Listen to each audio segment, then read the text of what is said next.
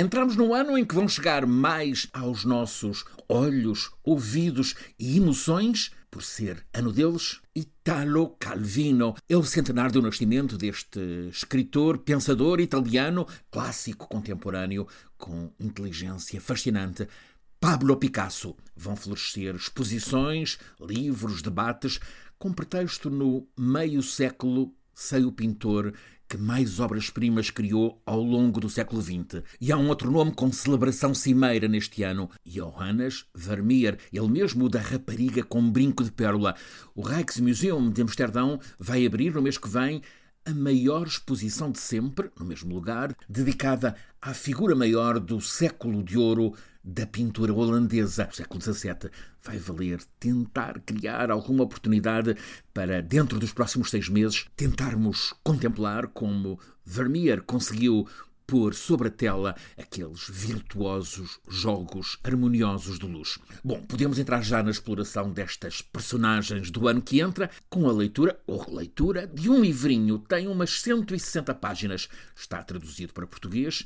Seis propostas para o próximo milénio. São as lições americanas de Italo Calvino, onde este grande de Itália propõe que a literatura, também poderia ser o jornalismo, tenha o culto da exatidão, a inteligência da construção poética e, ao mesmo tempo, a da ciência e a da poesia. Poderíamos entrar na leitura de Calvino pelas cidades invisíveis, pelas cosmicómicas, mas aqui a proposta é esse tal livrinho, seis propostas para este nosso milénio, reúne o que deveriam ter sido seis conferências deste escritor, filósofo italiano, na Universidade de Harvard, Estados Unidos, nos anos 80. Eram para ter sido seis conferências, foram apenas cinco, porque ele faleceu em 85, em vésperas da sexta. Calvino antecipava que o próximo milénio, este em que já estamos, seria, como é, tecnológico, com a imagem visual a impor-se à letra impressa. Por isso, deixou recomendações para a escrita ajustada a estes novos tempos. Cada uma das conferências teve por título uma das recomendações. Primeira, leveza.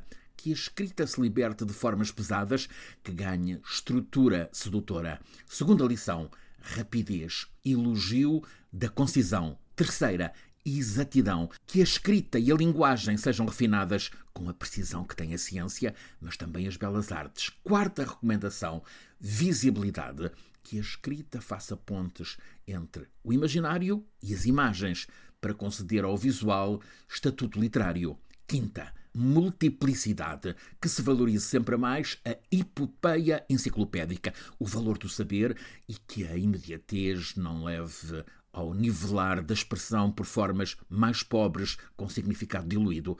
A sexta das lições americanas de Italo Calvino ficou pelo título Consistência, porque a morte lhe tirou o tempo. Ficamos nós com os livros que ele escreveu e o centenário pode ser um pretexto para os encontrarmos.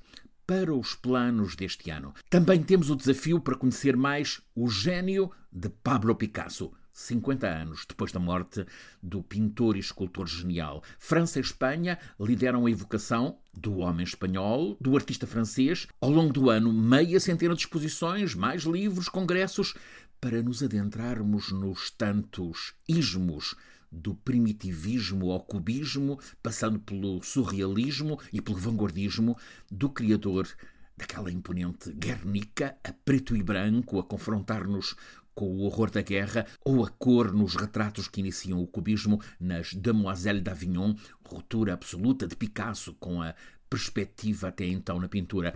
Não há de faltar a discussão sobre a relação dele com as mulheres, amantes e esposas, um lado obscuro na vida de Picasso, em suma, um incitamento a descobrirmos mais sobre um criador que, meio século depois do fim da vida, continua a desconcertar a nossa audácia. Este também é, já ficou dito, o ano da colossal exposição Vermeer em Amsterdão.